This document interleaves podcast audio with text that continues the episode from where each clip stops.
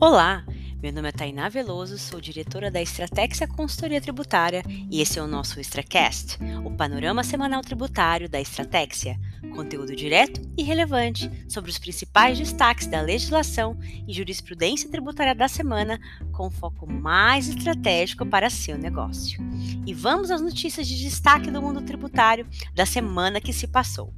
Claro, vamos começar com aquele assunto que tem sido destaque do nosso Extracast desde a primeira edição desse ano de 2022, a celeuma em torno da nova cobrança do DIFAL, o diferencial de alíquota do ICMS.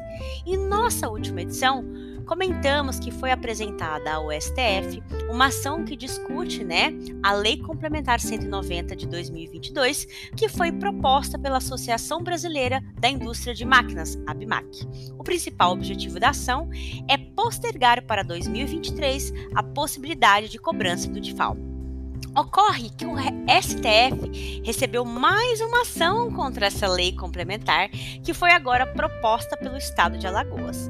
O Estado de Alagoas contesta a determinação de que a cobrança do tributo, né, do ICMS, ocorra somente três meses após a criação de um portal com as informações necessárias ao cumprimento das obrigações tributárias, né, nas operações estaduais, e também contesta o fato de que a cobrança possa ocorrer somente aí no prazo de 90 dias após após a publicação da lei, né? Porque a, a lei contém aí essa disposição expressa.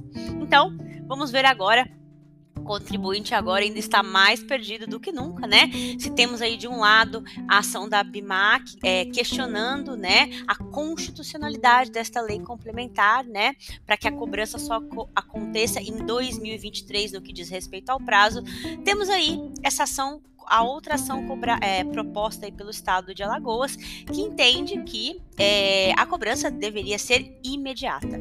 Vamos ver aí como o STF vai definir tudo isso. Outra notícia de destaque foi a declaração do presidente da República durante sua live semanal, em que ele afirmou que o governo prepara uma proposta de emenda à Constituição, né, uma PEC, para autorizar, ainda que temporariamente, a isenção de PIS e COFINS sobre combustíveis e energia elétrica, para que assim né, essas despesas possam ser aí barateadas.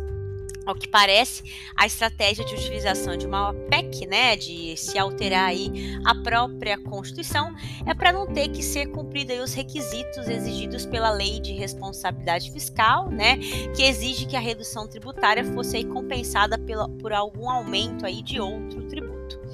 E notícia positiva para os comerciantes varejistas do estado de São Paulo. Foi publicado um decreto do estado que posterga o pagamento de CMS para esses varejistas referentes ao mês de dezembro de 2021 em duas parcelas mensais e consecutivas, sem incidência de juros e multas. Na prática, em vez de ser recolhido em janeiro de 2022, o ICMS de dezembro de, de, de 2021 poderá ser pago até o mês de fevereiro por opção do contribuinte. Vale lembrar que esta medida conta aí com total aprovação do CONFAS, tá? Esse foi o nosso Extracast da semana. Experimente Estratégia. Expert por dentro, estratégica por inteiro. Para saber mais, acesse www.estrategia.com.br.